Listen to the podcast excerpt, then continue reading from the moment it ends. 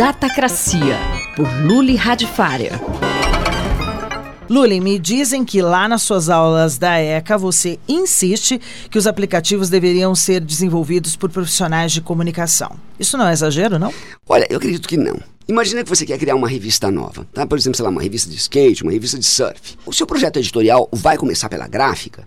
Ou a primeira coisa que você procura são jornalistas, fotógrafos, etc. Ninguém, ninguém inventa uma revista e fala para a gráfica: "Oi, eu quero fazer uma revista". O cara da gráfica vai começar a falar que papel você quer, qual a tiragem, quantas páginas, você não faz a menor ideia. Então, do mesmo jeito que quando a gente cria qualquer processo de comunicação, primeiro a gente pensa, depois a gente vai falar com o técnico de execução, né? primeiro você desenha o programa, depois você vai ver quanto espaço você vai precisar no rádio ou na televisão, a mesma coisa deveria ser feito com aplicativos. Pelo que eu entendi, a sua ideia é que o desenvolvedor é só mais um componente nesse processo. Sim, sim, do mesmo jeito que o administrador é, o jurídico é, o financeiro é, Muitas startups se dão mal porque o indivíduo não entende nada de RH, não entende nada de contabilidade. Do mesmo jeito que muitos aplicativos são ruins porque o projeto não entende nada de comunicação ou de psicologia. Quer dizer, imagina, se eu estou fazendo uma coisa para tratar um paciente que está em recuperação de um tratamento de câncer, eu tenho que saber falar com ele direito. Eu não posso falar com ele como quem é usuário de um caixa eletrônico.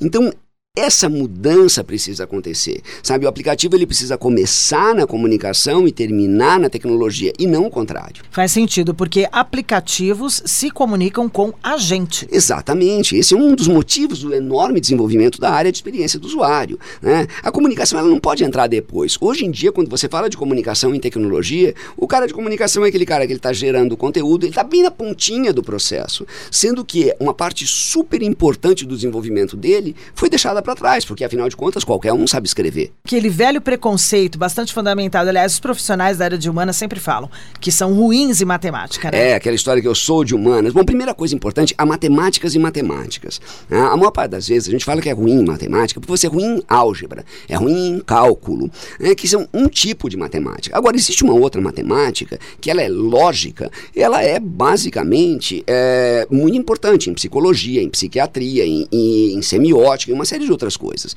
Então, hoje em dia, ninguém quer tirar o desenvolvedor do processo, mas você pode tranquilamente montar uma estrutura de se eu clicar aqui, vai aparecer a tela A, se eu clicar aqui embaixo, vai aparecer a tela B.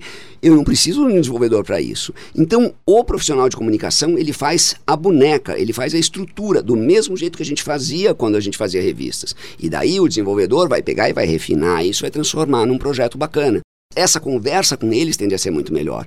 Quando o indivíduo que cria o aplicativo sabe o que ele quer, ele tem um desenvolvedor muito mais proativo e a conversa é muito melhor.